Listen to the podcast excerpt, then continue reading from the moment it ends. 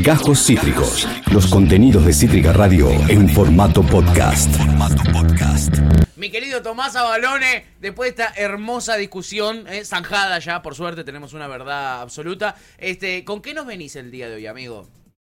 Vamos a hablar un poco de eh, la Argentina en el espacio, de nuestros satélites nacionales, de la política en torno a la comunicación y a los satélites. Sí. Eh, que bueno, ya un poco conocemos porque somos eh, contemporáneos a, una progresión muy amplia en materia de desarrollo satelital. Pero nada, vamos a hablar un poco de los orígenes y cómo fue que eh, se hizo tan necesaria una política pública en función de los intereses nacionales en cuanto a los satélites. Eh, la historia de los satélites comienza más o menos en los 90. En 1990 empezamos con satélites no profesionales.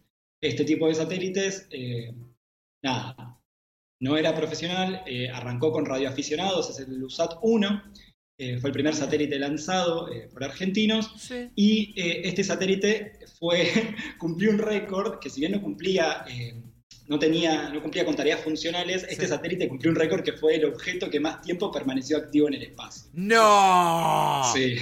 Y es nuestro. Fue el objeto que más duró en el espacio, fue el primer satélite argentino que encima era hecho por aficionados. No, me vuelvo loco, aguanta Argentina. Si ya arrancamos así, veamos todo lo que viene después. Oh. En 1996 arrancamos con, en el 96 ya arrancamos con los satélites profesionales. Yo todavía no había nacido, un año después llega Tommy a la Tierra, pero en el 96 ya habíamos arrancado con satélites, satélites profesionales. Sí. Eh, la CONAE, que había sido fundada en el 91, que es la Comisión Nacional de Actividades Espaciales, eh, en el 91, como parte del Plan Nacional, lanza la serie SAC, que es la serie de satélites de aplicaciones científicas.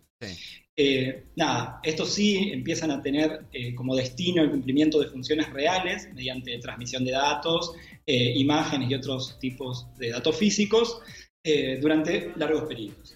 Estos satélites SAC son los primeros en ser propiedad y son los únicos que son propiedad de la Comisión Nacional de Actividades Espaciales, de la CONAE y por lo tanto del Estado argentino y de todos. Eh, los satélites SAC tienen por objetivo principal obtener información referida al territorio argentino para las actividades productivas. Bien. Eh, tierra, mar, hidrología, geología, clima, vigilancia del ambiente, recursos naturales y cartografía. Más de 80 universidades, entes y organismos y empresas nacionales participaron en esos proyectos SAC. Eh, hoy las imágenes de esos satélites, o desde que empezaron a funcionar, las imágenes de esos satélites ofrecen información para 200 proyectos de universidades y centros de investigación, además de un montón de colegios secundarios que trabajan con la CONAE eh, con estas eh, imágenes para reemplazar un poco los mapas y estudiar el mundo desde otra perspectiva. Claro. Los SAC, bueno, arranca el SAC A, que es el primer satélite de la, de la serie, eh, que es de validación tecnológica. Tenía como objetivo ser lanzado y si funcionaba durante ocho meses en el espacio y todo se mantenía más o menos bien, listo, esa serie SAC tenía validada la tecnología para poder seguir con el desarrollo. Bien, fue una prueba, digamos, ese lanzamiento. Fue un satélite de prueba que duró ocho meses sin presentar problemas técnicos y por lo tanto, eh, nada.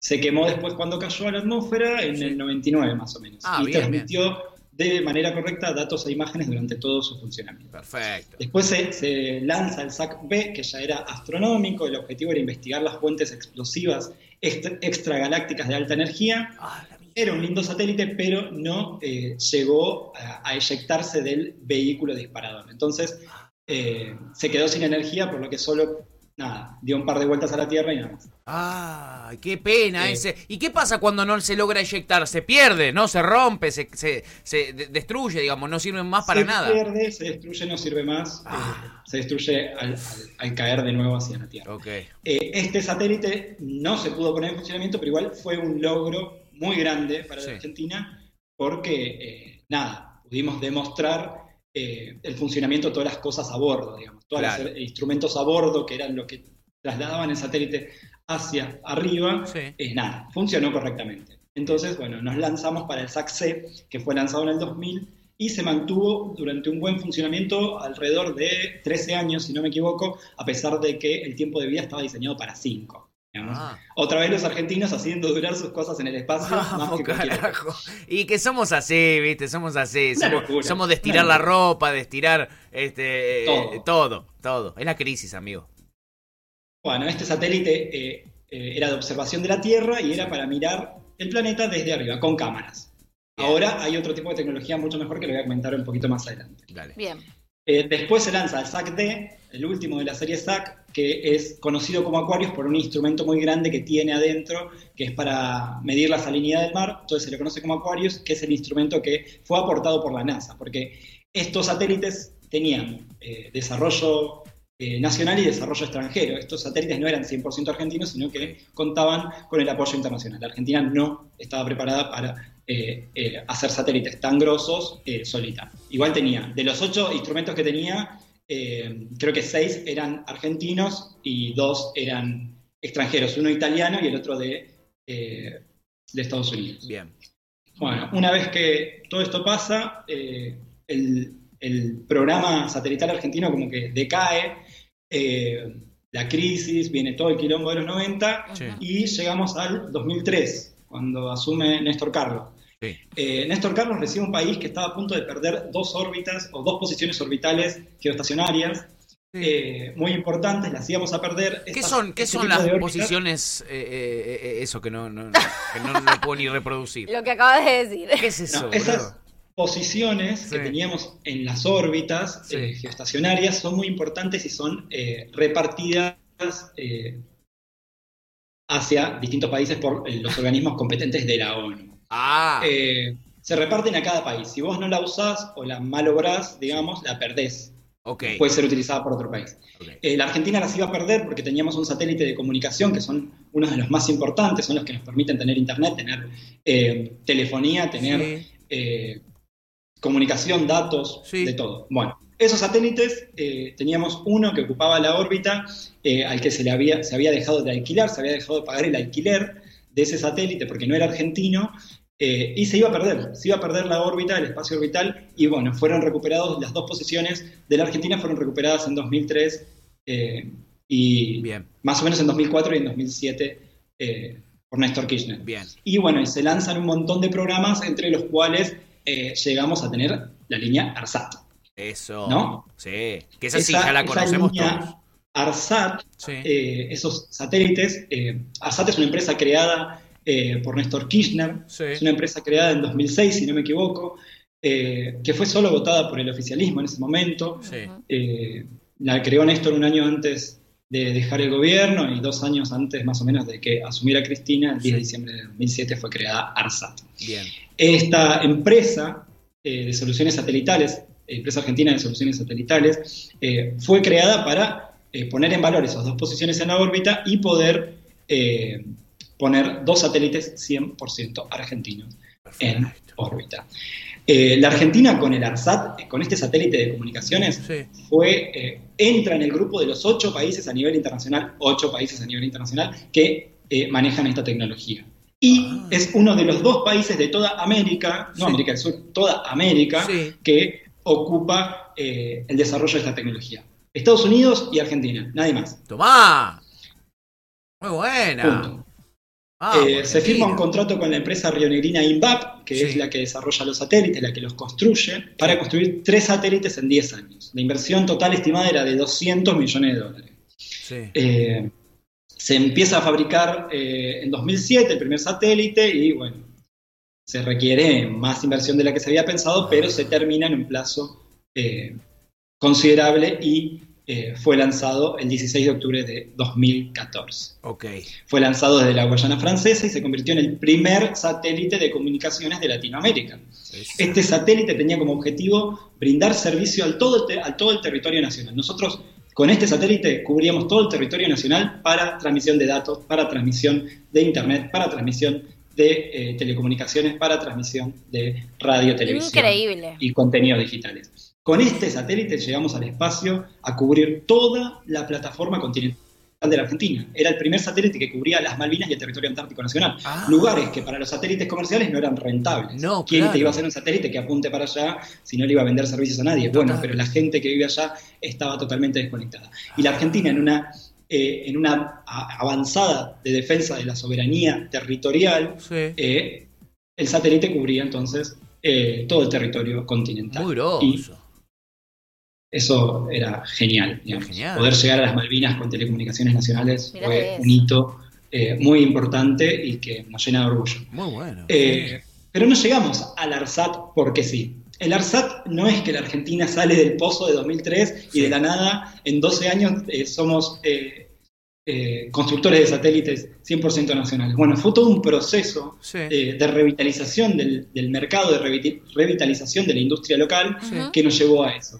Y fue pensado dentro del marco de un plan nacional de telecomunicaciones que se llamó Argentina Conectada. Sí. ¿no? Este plan Argentina Conectada nos lleva a tener satélites como ARSAT 1 y ARSAT 2, ARSAT 2 ya eh, cubría todo el territorio de América, o sea, no solo cubría el territorio argentino. Ya estábamos canchereando, ahí ya estábamos canchereando. Y cubrimos el territorio eh, de todo el continente. Entonces podemos exportar servicios de telecomunicación. Oh, no solo eh, podemos vender servicios a nivel nacional o prestar servicios a nivel nacional, sino que internacionalmente. ¿Esto qué hacía, digamos? ¿Cuál era la lógica detrás del ARSAT? La lógica detrás del ARSAT era eh, dejar de eh, pagar eh, en, dólares los servicios al exterior, porque las empresas exteriores del exterior nos prestaban servicios a nosotros con sus satélites y nosotros les pagábamos en dólares y aumentábamos la restricción monetaria de la Argentina, que es un problema de fondo de nuestro país. Entonces, teníamos menos erogaciones de divisas, teníamos soberanía, habíamos recuperado las dos posiciones orbitales el espacio era más argentino que nunca, éramos una de las dos naciones en toda América que podía producir, eh, eh, que podía producir satélites y los únicos en todo el cono sur. Sí. Entonces, bueno, ¿cómo llegamos a esto? Llegamos con la ley de medios. Yo te digo que sin la ley de medios nunca hubiésemos podido plantear la posibilidad de tener un satélite de comunicaciones. O sea, sin tener soberanía comunicacional no podés plantearte el objetivo de poner un satélite en órbita porque en todo caso lo va a terminar usufructando Clarín como pasó en la era Macri. Claro, claro. Entonces, a bajo costo, Clarín ya tenía eh, su satélite eh, para comunicaciones. Bueno, no. Esto a esto se llega con la ley de medios de comunicación audiovisual sancionada en 2009 y eh, se llega con un plan en el cual se conectan 2.500 escuelas rurales a la red de Internet. O sea, el ARSAT es eso. El ARSAT es conectar 2.500 escuelas rurales. El ARSAT es llevar Internet, datos, telefonía y televisión al 40% del país que no tenía conexión. Ustedes piensen que nosotros, eh, como argentinos, en 1878 recién eh, llega el teléfono en la Argentina, dos años después de que se patenta esa tecnología, y para cuando llegan Néstor y Cristina al gobierno, el 40% del país todavía no tenía teléfono. Claro, total. Una locura. Desde 1878, desde 1878 hasta el 2003, el 40% de la Argentina no tenía conexión a teléfono. ¿Qué pasaba con la conexión a Internet? El 10% del país tenía conexión a Internet. Entonces, el satélite ARSAT, el plan Argentina Conectada, por el cual llevamos más de 35.000 kilómetros de fibra óptica para conectar ese Internet a, todo el país, eh, una política de Estado, una política que se tiene que continuar, que fue discontinuada por el macrismo y que eh, otra vez eh, entra en valor con la revalorización del sector científico-tecnológico, con la revalorización de INVAP, con la revalorización de ARSAT y eh, espero con la puesta en marcha del proyecto ARSAT 3, que iba a ser un tercer satélite argentino de telecomunicaciones, que bueno, eh, Macri en 2016 dijo esto no se continúa. Y el ARSAT 3 quedó frenado. Yo tuve la oportunidad de estar el año pasado en INVAP, en, en Bariloche, y el lugar donde se construye el reactor, la sala limpia se llama, donde se construye el reactor, perdón, el satélite, es una locura, chicas. Una cosa de loco, ¿no? vos mirás ese lugar, ese lugar donde está la foto de Cristina con los científicos, ese lugar al que pudimos entrar, eh, yo me largué a llorar. Boludo, mirá dónde estoy, mirá lo que es esto, esto lo hacemos acá, esto es inversión argentina, esto es desarrollo nacional.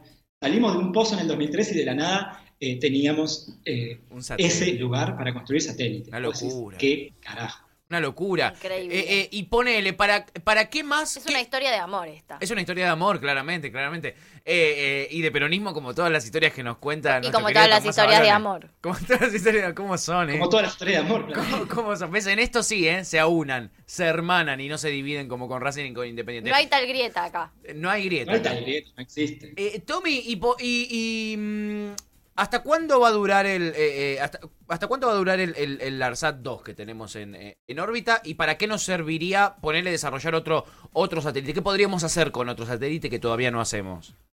Y cubrir además del territorio americano, cubrir otros continentes, llegar a exportar servicios de comunicación. Lo que es importante de estos satélites es que eh, la tecnología que manejan es muy elevada y la calidad de, la transmisión de datos es buenísima, digamos. Ah. Eh, la mayoría de los satélites tienen problemas para, atravesar las nubes, tienen problemas cuando hay tormentas. Bueno, el ARSAT no tiene esos problemas. El ARSAT trabaja en, longitudes de onda en las cuales, eh, nada, la comunicación es eh, muy fiel, digamos. Mira que es increíble. Entonces, poder no solo evitar sacar dólares del país, sino tener la posibilidad de ingresar dólares al país a través de exportar telecomunicaciones. Totalmente, en un país donde la mayoría de, donde gran parte de los ingresos, este es un porcentaje altísimo, si no me equivoco, va por el 25% de los ingresos de la Argentina, corresponden al sector servicios. Entonces, eh, eh, la verdad que sería una herramienta eh, interesantísima, interesantísima para... Y la plata, la,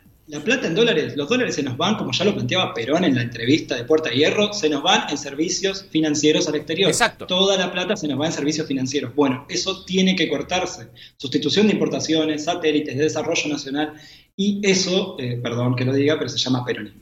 Y durante el último tiempo se llamó kirchnerismo. Entonces, eh, eso hay que profundizarlo, hay que laburarlo, hay que tomarlo como bandera y llevarlo a la victoria porque no hay otra, digamos. Es la salida.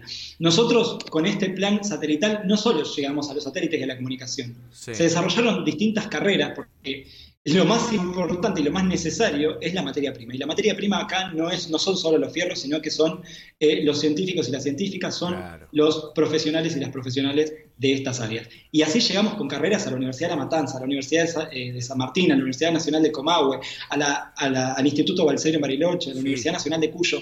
Carreras de especialización de posgrado, de grado, eh, en materia aeroespacial, en materia satelital, en materia de, desarrollo de telecomunicaciones. Bueno, tenemos ingenieros en telecomunicaciones que laburan en esto. Y eso fue un desarrollo muy grande. O sea, no es solo llegar con el satélite al espacio, es cómo llegas con el satélite al espacio. Llegas con infraestructura, llegas con universalización del acceso a la comunicación, llegas con la televisión digital abierta, que llegó a todos los jubilados, que llegó a todas las escuelas, que llegó a eh, todos los argentinos y argentinas que accedieron a ese servicio gracias al Estado Nacional. Una iniciativa muy fuerte del Estado Nacional que llegó a tener eh, un sistema de televisión eh, propio, estatal y de cada argentino y de cada argentina, por lo cual nosotros podíamos acceder a contenido de calidad, como es el del canal Encuentro, como es el de la televisión pública, que no solo tenían programas de calidad a nivel periodístico, sino que tenían programas informativos y un desarrollo cultural detrás que llevaba a esto, llevaba al desarrollo cultural de una Argentina que pensaba en desarrollarse, una Argentina que pensaba en evolucionar, una Argentina que pensaba en crecer porque era posible crecer,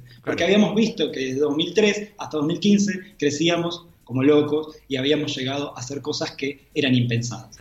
Y esas cosas impensadas nos llevaron al proyecto SAOCOM, otro proyecto que hicimos en conjunto con Italia, que son los satélites que ahora, esta semana, entre el 25 y el 30 de julio, se va a lanzar el SAOCOM 1B, eh, el segundo satélite de observación de la Tierra argentino eh, lanzado al espacio, con el cual conformamos una, una constelación, se dice, de seis satélites en conjunto con Italia. Cuatro italianos y dos argentinos. Muy bueno. ¿Eso va a ser esta semana? Sí, ya se lanzó eh, el satélite SAOCOM 1A. Eh, la Comisión Nacional de Energía Atómica participó en conjunto con la CONAE e INVAP en el desarrollo de este satélite. La antena, el componente principal de este satélite de observación de la Tierra, no de telecomunicaciones, fue desarrollada en CONEA, componente principal. Y la diferencia que yo les quería contar es Vemos la Tierra con cámaras desde el exterior. Bueno, con este satélite no tiene cámaras. No vemos la Tierra con cámaras, no vemos el planeta con cámaras. Lo vemos con una antena que emite ondas eh, de microondas. Estas ondas rebotan y al rebotar eh, obtenemos datos. Y esos datos los transformamos en imagen. Y esas imágenes ya no van a tener los problemas de atravesar las nubes. Nosotros con una cámara tenemos una nube y no vemos lo que hay abajo. Claro. Con este, este satélite pasa a través de la nube, la imagen pasa a través de la Tierra y podemos ver centímetros o metros por debajo de, la superficie terrestre, podemos ver qué es lo que está pasando. Espectacular. Y este satélite argentino es una tecnología, por ejemplo, que el único en el mundo en desarrollarla es Japón. El segundo, Argentina. Estados Unidos todavía no la tiene. Uh. Bueno, eh, Tomá, trampa, se hizo acá, un proyecto desarrollado también durante nuestra famosísima década ganada y que ha tomado cuerpo y que ya está en órbita el primero y en esta semana vamos a llevar a el espacio el segundo satélite SAOCOM. Bueno, Tommy, la verdad es que el, ¿qué, onda con la llegada del hombre a la luna? No vamos a llegar, tenemos poco tiempo, pero quiero hacerte dos preguntas breves, como, o sea, no son breves las preguntas, pero vos me las tenés que responder breves. A ver. Por un lado, ¿qué onda que con tanta tecnología y tanta cosa, bla, todavía no se pueda como o sea, no se haya vuelto a, pisar la luna como se supone que sucedió hace tantos años atrás. Y por otro lado, ¿qué le respondes a la gente que hoy en día, con todas las pruebas, datos, fotos y todo que hay hoy, sigue sosteniendo esta teoría del terraplanismo? Uh. No, bueno, primero el terraplanismo, una locura. Claro. Los invito a ver las imágenes del Sadocom. El Sadocom no miente. Cuando vean las imágenes del Sadocom, tenemos una tierra eh, redonda no jodamos con el terraplanismo. invito a informarse. Eh, segundo, yendo a la luna. ¿Por qué el hombre no fue a la luna? Muchachos, es una pelota de piedra. No había petróleo, no había nada. ¿Para qué vamos a volver a gastar miles de millones de dólares en volver a pisar ese territorio del cual no podemos extraer nada? la respuesta es, no, es rentable, no sirve de nada, es una piedra. Tipo, No hay nada. Listo, no sirve. ¿Para qué vamos a ir? ¿Para gastar plata? No, listo, ya fueron los yankees. Nosotros ¿Vos crees que... a gastar la plata en lo que es necesario. ¿Vos crees que el hombre llegó a la luna? O sea, ¿estás convencido? Para vos no fue una película de Kubrick. Si me lo dicen los rusos, eso. Eh, es, el comunismo atrás, yo le, ¿cómo no le voy a creer? Sí, es la mejor refutación, esa es verdad. La mejor corriente de pensamiento histórica llegó a la luna. Dice que llegó a la luna, llegaron a la luna. Perfecto. Está bien, listo. Estoy con vos. Para mí los, rusos sí llegaron. Los yankees no llegaron. Y los yankees tenían los estudios de Warner Brothers. Ahí claro, ¿ves? Bueno. ¿Ves lo que te digo? Vamos, Tommy, cada día te quiero más, amigo. Los rusos, ¿cómo no van a llegar? Los rusos recontra llegaron. ¿Cómo no van a llegar? perfil bajo, aparte, no necesitaron hacer ninguna transmisión ahí internacional, eh, tirar cohetes, nada, ya está, Llegaron con lápiz y papel. Eso. Los yankees se mataron tratando de diseñar una lapicera que escriba en el espacio, porque la tinta no cae, no va. Claro, claro. Y, los rusos dijeron, ¿para qué voy a diseñar una lapicera que escriba en el espacio si tengo lápiz? Tomá. Tomá, Pavo. O sea, los rusos son o sea, viene el peronismo, los rusos, el comunismo ruso y bueno, después eh, si, puedo decir esto, bueno, viene el peronismo, tal cual está, el comunismo ruso, sí. Eh, el maoísmo también vamos a darle su lugar y después viene, bueno, la gestión eh, de Avellaneda. lo mejor de esos tres mundos es la gestión de Avellaneda es eh, lo mejor de esos tres Qué grande. Cada día lo queremos más a nuestro científico favorito, eh, Tomás Abalone, columnista de ciencia que nos trae de todo. Además de data, nos trae de todo. Eh, despeja mitos como que la Tierra no es plana, eh, es, redonda. Nos dice los yankees no llegaron. ¿Cuándo lanzamos el primer satélite avellanedense? claro, loco. Un reactor en Avellaneda, un reactor nuclear y un satélite. Yo hasta que Avellaneda no sea 100% independiente energéticamente, no. Me encanta. Lo vas a lograr, no es el objetivo y lo va a lograr, ¿eh? No, tengo duda que Tomás Abalones lo va a lograr. Se hizo todas las cosas que hizo con 22 años. muchachos. ¿Se puede o no? Todas las capacidades para hacer un reactor en Avellaneda, tenemos todas las capacidades para hacer un satélite en Avellaneda. Se recontra Esta ciudad iba a ser eh, la, la sede de una antena de TDA que nos llenaba de orgullo que no se pudo concretar ese proyecto, pero acá en Avellaneda íbamos a salir con televisión digital abierta para todo el país. Qué grande, me vuelvo loco, ¿eh? Arriba el techo del CMA, espectacular, ¿eh?